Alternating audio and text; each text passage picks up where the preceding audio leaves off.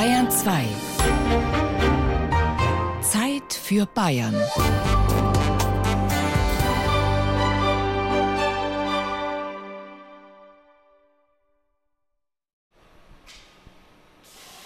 Der wohl größte Tankdeckel der Welt kommt aus Augsburg. In einer riesigen Werkshalle direkt am Lech baut MT Aerospace aus ultrafesten Metallen den sogenannten Abschluss für den Tank der Ariane-Raketen. Für Laien sieht das aus wie eine umgedrehte Suppenschüssel mit mehreren Metern Durchmesser. Doch in Wirklichkeit ist so ein Space-Tankdeckel ein Stück Hightech, das mit größter Präzision über Jahre entwickelt und nun auf Mikrometer genau zugeschnitten und geschweißt wird.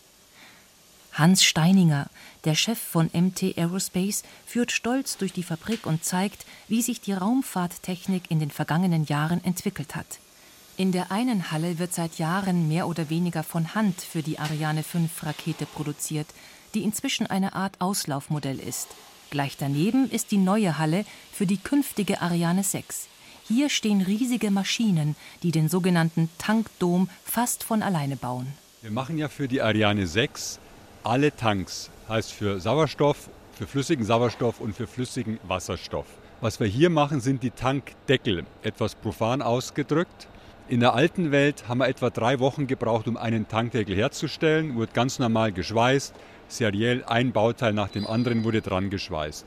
In der neuen Anlage, die wir selbst entwickelt haben mit einem Maschinenbauunternehmen, wird alles auf einmal gebaut, zusammengeschweißt und um Ihnen Gefühl zu geben, früher hat man 21 Tage gebraucht, um einen Tankdom herzustellen. In der neuen Anlage braucht man nochmal drei, vielleicht vier Tage. Und obwohl Hans Steininger und seine Mitarbeiter deutlich weniger Zeit und Geld für die neuartigen Bauteile zur Verfügung haben, sollen diese qualitativ noch einmal hochwertiger sein als die Vorgängermodelle. Der große Unterschied von der Ariane 5 zur Ariane 6 ist gleiche Leistung, halber Preis. Das ist einfach die Forderung des Weltmarktes. Im Detail ist der Unterschied natürlich in der Technologie substanziell größer. Wir verwenden hier Aluminium-Lithium statt Aluminium. Und Aluminium-Lithium kann man nicht mehr schweißen, sondern wird hier Reibrühr geschweißt, Friction Steer Welding. Das heißt, man macht das Material an der Schweißnaht teigig und verrührt es wie einen Lebkuchen, wie einen Teig. Die Materialqualitäten in der Schweißnaht sind damit erheblich besser. Ohne die Tanks aus Augsburg würde keine einzige Ariane-Rakete in den Weltraum starten können. Doch die Bauteile aus Schwaben sind bei weitem nicht die einzigen Hightech-Produkte, die in Bayern für den Weltraum gebaut werden.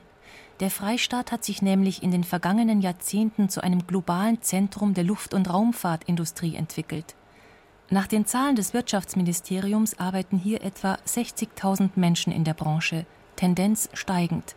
Aus Bayern kommen Satelliten, Motoren für Raketen, Roboter und vieles mehr. Unterstützt und gefördert von der Regierung. Und von Oberpfaffenhofen aus wurden und werden zahllose Weltraummissionen überwacht. Das zieht viele Forscher und Firmen an, sagt Marco Fuchs. Der großgewachsene Manager ist Chef und Großaktionär von OHB, dem Mutterkonzern von MT Aerospace in Augsburg.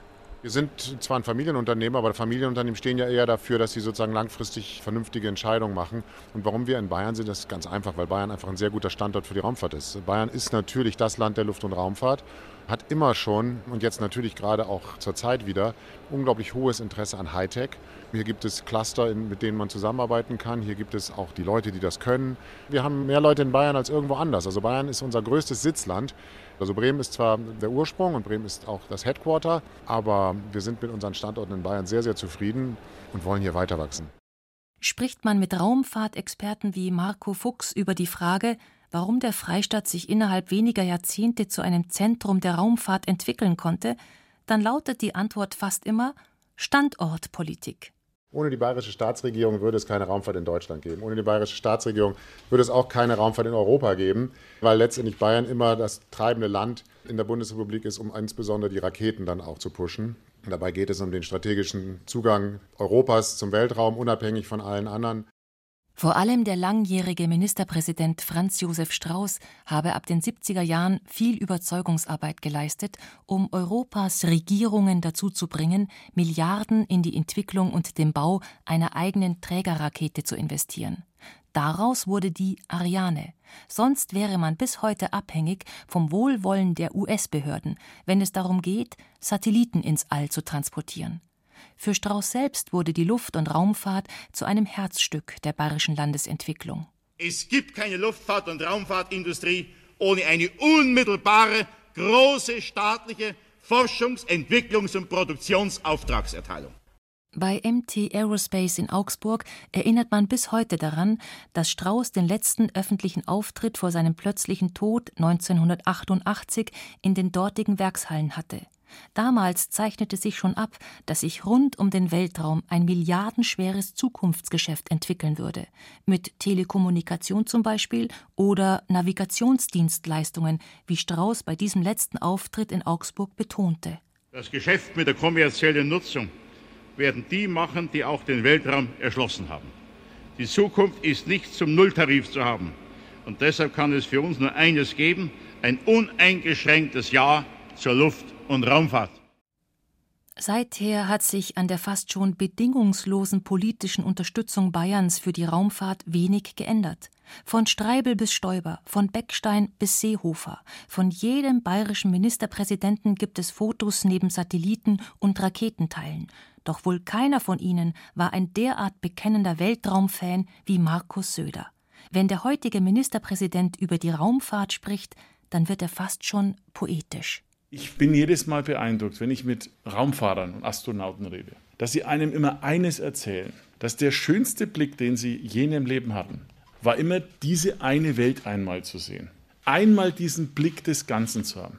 Dieses blaue, helle Leuchten in diesem unendlichen schwarzen Nichts. Jeder, der da zurückkommt, erzählt und sagt, wie kleinteilig Probleme hier und wie manchmal demütig man dann ist, wenn man einfach mal sieht, wie die Chancen sind, die man eigentlich hätte.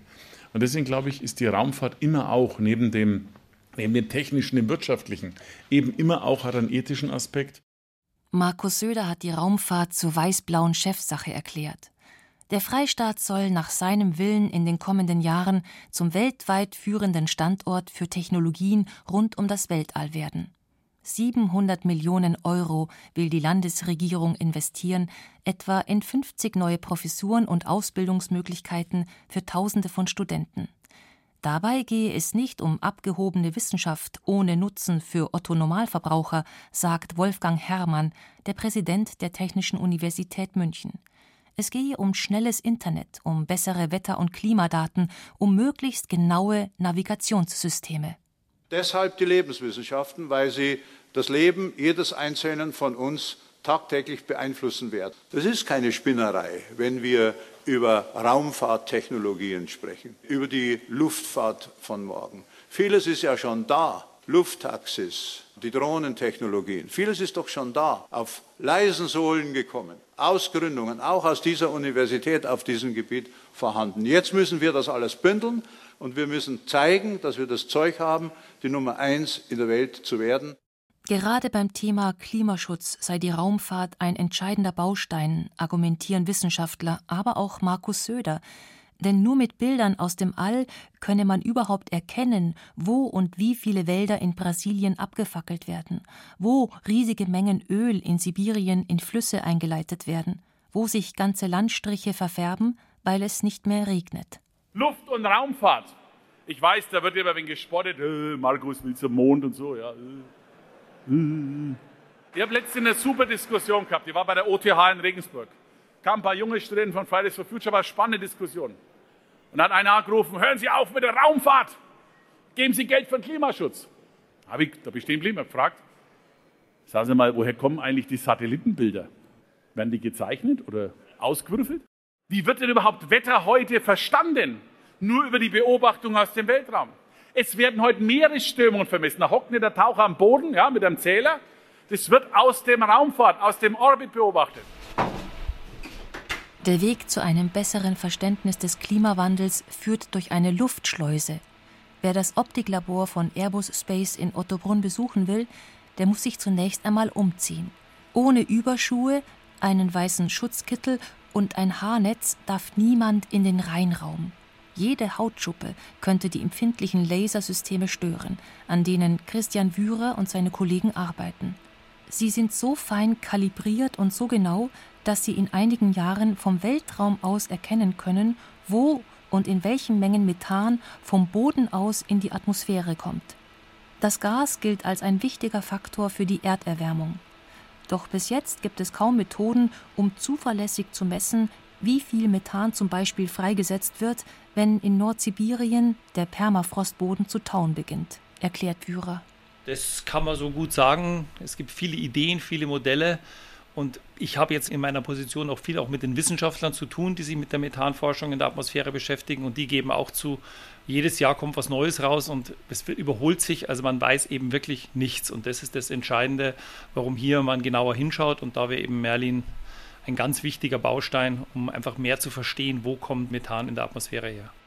Die Antwort auf diese Frage soll Merlin geben. So heißt der Satellit, an dem das Team von Christian Wührer seit knapp zehn Jahren arbeitet. In vier bis fünf Jahren soll das mehrere Tonnen schwere Gerät ins All geschossen werden. Dort, wo schon heute andere Satelliten zum Beispiel Temperaturveränderungen messen, wird Merlin dann die Wissenschaft um weitere Erkenntnisse bereichern, die auch der bayerischen Wirtschaft konkrete Hilfestellung leisten sollen. Denn zum Beispiel für die hiesigen Acker- und Waldbauern ist es entscheidend zu wissen, ob und wie schnell sich das Klima verändert. Versicherungsriesen wie die Allianz oder die Münchner Rück brauchen diese Daten ebenfalls, um Schadensrisiken berechnen zu können. Und nicht zuletzt geht es um Dinge wie Stadt- und Landschaftsplanung. Wo sollte man zum Beispiel besser keine Siedlung bauen? Um zu solchen Erkenntnissen zu kommen, setzt die Wissenschaft mehr und mehr auf Daten aus dem All.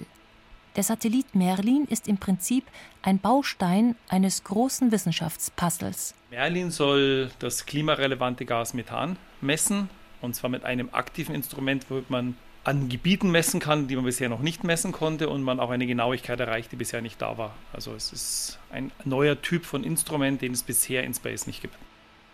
Mit aktivem Instrument meint Christian Wührer die Laser an Bord des Satelliten. Wir haben unsere eigene Lichtquelle dabei. Optische Instrumente müssen Licht analysieren. Und normal analysiert man in irgendeiner Form das Sonnenlicht oder die Veränderungen des Sonnenlichts durch die Atmosphäre. Und aktiv heißt, wir haben unsere eigene Lichtquelle, unseren einen Laser dabei, dessen Veränderungen wir sozusagen detektieren. Spricht man mit Christian Wührer über Merlin, merkt man schnell, der Satellit ist für den Ingenieur eine Herzensangelegenheit. Seit Jahren arbeitet er daran und Merlin wird ihn auch noch eine Weile beschäftigen. Also so ein Projekt wird auf jeden Fall zu einem Art eigenen Baby. Man verbringt wahrscheinlich mit dem Nachdenken über das Projekt mehr Zeit, als man mit seiner Familie verbringt. Und das wird zu einem zentralen Punkt im Leben, ist klar. Besonders spannend wird es dann in ein paar Jahren, wenn Merlin an den Start geht. Wahrscheinlich wird Wührer tagelang die Daumen drücken, während die Countdown-Uhr abläuft. Ich wäre wahrscheinlich extrem oder ich werde sehr nervös sein an dem Tag, wo Merlin startet, weil wenn das schief geht, dann ist mein halbes Berufsleben in der Luft explodiert. Wer ein weiteres Aushängeschild der Airbus-Raumfahrer sehen will, der muss in Ottobrunn einfach über die Straße gehen. Dann heißt es noch einmal umziehen. Ein Kittel, Überschuhe und ein Haarnetz sind wieder Pflicht, bevor es in den Rheinraum geht, wobei es eigentlich Rheinhallen sind. Dort baut das Team von Johann Rehorst sogenannte Solararrays. Das sind riesige Paneele aus Solarzellen, die wie Flügel an Satelliten montiert sind und bei deren Reise durch das All als Kraftwerke dienen. Rehorsts Kollegen bauen die Tischtennisplatten großen Paneele von Grund auf zusammen. Also an dieser Maschine werden die Solarzellen, die wir zugeliefert bekommen, mit Kontakten versehen. Und die Kontakte werden automatisch geschnitten aus einem Band. In dem Fall ist es Silber, gestanzt, geprägt und automatisch verschweißt an die vier Kontakte, die Sie sehen können. Die Solarzellen kommen aus Deutschland, die kommen alle aus Heilbronn. Wir verarbeiten zwei Typen von Zellen, sogenannte 4x8, die sind 4 cm auf 8 cm und die 6 auf 12, also 6 x 12 cm. Und die werden halt komplett automatisch mit den Kontakten verschweißt. Alles wird mehrfach genau kontrolliert. Denn wenn die Solarkraftwerke einmal im All sind, dann gibt es keine Möglichkeit mehr, sie zu reparieren. Ja, das muss sehr lange halten. Das ist immer sehr unterschiedlich von der Mission. Aber in der Regel, Telekom-Satelliten sind 15 Jahre im Orbit. Das heißt, es muss 15 Jahre halten. Mit den ganzen Zyklen immer Sonne, Schatten, Sonne, Schatten. Das heißt, sehr große Temperaturunterschiede von plus 130 bis minus 160, 170 Grad. Und das ist eigentlich die größte Belastung für den Verbinder.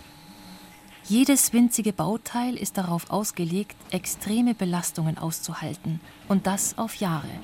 Das geht bis hin zu den Scharnieren. Denn auf ihrem Weg ins All werden die Solarpaneele eingeklappt. Anders würden die miteinander verbundenen Platten gar nicht in das Frachtabteil der Ariane-Rakete passen. Erst im sogenannten Orbit, wenn der Satellit ausgesetzt wird, falten sich die riesigen Solarflügel auf. Verbunden sind sie dabei nur durch fingergroße Scharniere aus ultrafesten Legierungen. Eines der zahlreichen Details, auf die Johann Rehorst sichtbar stolz ist. Überhaupt legt er großen Wert auf die Feststellung, dass seine Solarzellen außer dem Grundprinzip der Energiegewinnung so gut wie nichts mit ihren irdischen Verwandten zu tun haben. Wenn es um Raumfahrt geht, dann wird es oft teuer. Das wissen Ingenieure wie Christian Wührer und Johann Rehorst. Und das weiß auch Wolfgang Seefelder, der bei Airbus in Ottobrunn die Optiklabore leitet. Sie alle sind aber überzeugt, dass dieses Geld gut angelegt ist. Immer wieder zitieren die Raumfahrtexperten Studien, die belegen, dass jeder Euro, den eine Regierung in Weltraumprogramme steckt, das sechs- bis zehnfache an wirtschaftlichem Nutzen auf der Erde generiert. Wolfgang Seefelder argumentiert, es liege in der Raumfahrt einfach in der Natur der Sache, dass man an Grenzen geht. Ja, ich glaube, man braucht bei der Entwicklung immer ein Stück weit Entdeckergeist und Innovationsgeist. Und das ist aber auch etwas, was die Öffentlichkeit, glaube ich, erwartet. Raumfahrt, wissen wir, kostet viel Geld. Und ich glaube, dieses Geld muss gut investiert sein. Und wir wollen ja leistungsfähige Systeme haben und schwierige Fragestellungen damit beantworten. Deswegen ist es richtig, sagen wir mal, auch diese Investitionen zu tätigen.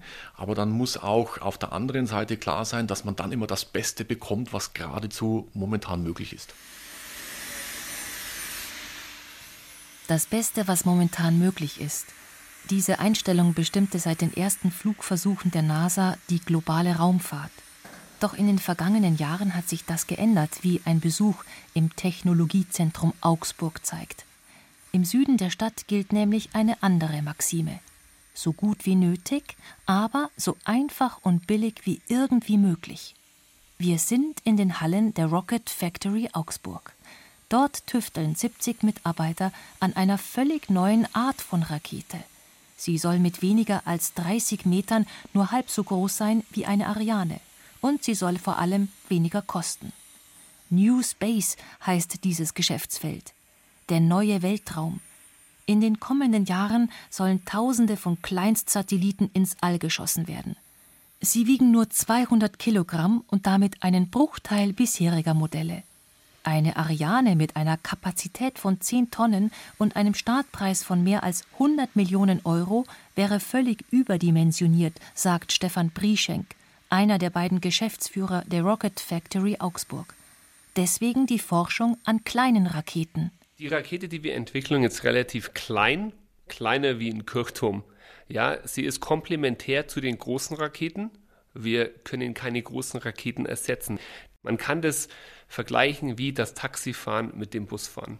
Ich muss quasi das Taxi nehmen, ich kann den Bus nicht nehmen, ich muss die kleine Rakete nehmen, die mich persönlich, also ich bin jetzt quasi der günstige Satellit, genau in diese Laufbahn bringt, wo ich hin möchte. Klein also soll die Rakete sein. Außerdem drängt die Zeit. Ziemlich rasch und ziemlich schnell muss alles passieren, sonst können wir mit der internationalen Konkurrenz nicht mithalten. Das heißt, wir können uns hier nicht erlauben, irgendwas zu gut zu machen, sondern wir müssen alles genau so konstruieren, auslegen, einkaufen und herstellen, dass es gerade so gut ist, wie wir es brauchen, aber nicht besser. Gerade so gut, wie man es braucht. Für klassische Raumfahrer ist diese Haltung eine Revolution. Denn bisher galt, alles muss mehrfach getestet sein, es darf nichts schiefgehen. Und selbst wenn ein Teil versagt, dann sind noch Notsysteme an Bord, die eine Mission retten. Solche Anforderungen gibt es bei der Rocket Factory nicht, sagt Brieschenk. Viele der Requirements in der klassischen Raumfahrt kommen aus bemannten Missionen. Ich brauche Reliability, um sicherzustellen, dass den Personen nichts passiert und wir Plan B und C haben. Bei uns gibt es sowas nicht. Wir schießen Satelliten ins All, die billig sind. Wenn da eine Rakete mal nicht funktioniert, dann ist das nicht der Weltuntergang. In den Werkshallen der Rocket Factory Augsburg sind schon erste Teile der Prototypen zu sehen, zum Beispiel die röhrenförmigen Tanks. Sie wurden auch schon mehrfach, zumindest im Computer, getestet. Bisher sei man gut in der Zeit, erklärt Prischenks Kollege Jörn Spurmann. Zeitplan ist so ungefähr zwei Jahre ab heute, so Ende 21, Mitte 22, dass wir irgendwo zu einem ersten Start kommen. Wir schauen uns verschiedene europäische Startplätze gerade an. Es gibt welche in Schweden, Norwegen, in UK, auch in Portugal oder Französisch-Guayana, wo es ja heute schon einen gibt. Wollen uns da bis Ende des Jahres irgendwo entscheiden, wo es tatsächlich denn dann hingeht. Klappt alles, wie sich Spurmann und Brieschenk das Ganze vorstellen, dann wird in knapp zwei Jahren erstmals eine rein bayerische Rakete in den Weltraum starten. Anders als das multinationale Projekt Ariane wäre die Rakete aus Augsburg eine komplett regionale Entwicklung, bei der die Ingenieure nicht nur mit anderen Raumfahrern zusammenarbeiten, sondern auch mit der Autoindustrie und Maschinenbauern. Zum Beispiel kann man die Aufhängung nehmen. Die Aufhängung, wo das Triebwerk dranhängt am Launcher-Tank, an der Tankstruktur. Wenn Sie sich Ariane 5 angucken, da gibt es Entwicklungsprojekte und die entwickeln so ein Teil ganz speziell. Das kostet dann mehrere 10.000 Euro. Wir haben uns da einen Teil aus der Automobilindustrie, aus dem Motorsport gesucht, aus dem Dragstar-Bereich in den USA und haben genau ein solches Teil, jetzt eine Aufhängung benutzt, das dann wenige hundert Euro kostet. Ja, das heißt, ich nehme aus dem industrialisierten Umfeld, wo es auch hochqualitativ technische Anforderungen gibt, was aber einfach so häufig gebaut wird, dass es einfach kostengünstig ist. Und wir checken einfach, dass es ausreicht für das, was wir brauchen. Doch die Augsburger Forscher sind nicht die einzigen in Bayern, die an einer Rakete Made in Bavaria tüfteln. Mit ESA Aerospace arbeitet eine weitere junge Firma aus dem Freistaat an einem solchen Projekt. Weltweit sind es Dutzende mehr. Die Raumfahrt verändere sich gerade dramatisch, sagt einer der besten Kenner der Szene, Marco Fuchs, dessen OHB-Konzern auch hinter der Rocket Factory Augsburg steht. Man müsse deshalb beides leisten: klassische, aufwendige Raumfahrtforschung für die großen staatlichen Projekte und die schnelle Entwicklung von kleinen Raketen und Satelliten. Die Zeit in der Raumfahrt ist wirklich spannend. Es passiert unglaublich viel. Es ist alles etwas unübersichtlich. Es gibt unglaublich viele neue Player, neue Chancen, neue Märkte. Nicht alles wird erfolgreich sein. Wir gehen jetzt in ein Zeitalter, wo eben auch 100 Leute versuchen, eine Rakete zu bauen und vielleicht 10 es schaffen und vielleicht drei damit auch da Geld verdienen werden. Aber wir werden versuchen, dabei zu sein. Marco Fuchs und viele andere Experten sind überzeugt, dass Bayern auch in der neuen Raumfahrtwelt eine entscheidende Rolle spielen wird. Wie die Raketen aus dem Freistaat heißen werden, ob sich zum Beispiel das Wort Bavaria im Namen wiederfinden wird, das ist bisher übrigens noch nicht bekannt. Wenn Ihnen dieser Podcast gefallen hat, dann gefällt Ihnen vielleicht auch mein Podcast Der Mörder und meine Cousine. Darin geht es um den Tod meiner Cousine Saskia und um den Mann, der sie umgebracht hat. Der Angeklagte saß drei, vier Meter von mir entfernt. Es war schlimm, den anzuschauen. Solche Augen habe ich in einem Prozess so noch nie gesehen. Kalt, irgendwie eiskalt und äh, tja, unheimlich. Alle Folgen des True Crime Podcasts Der Mörder und meine Cousine gibt es unter bayern2.de und überall, wo es Podcasts gibt.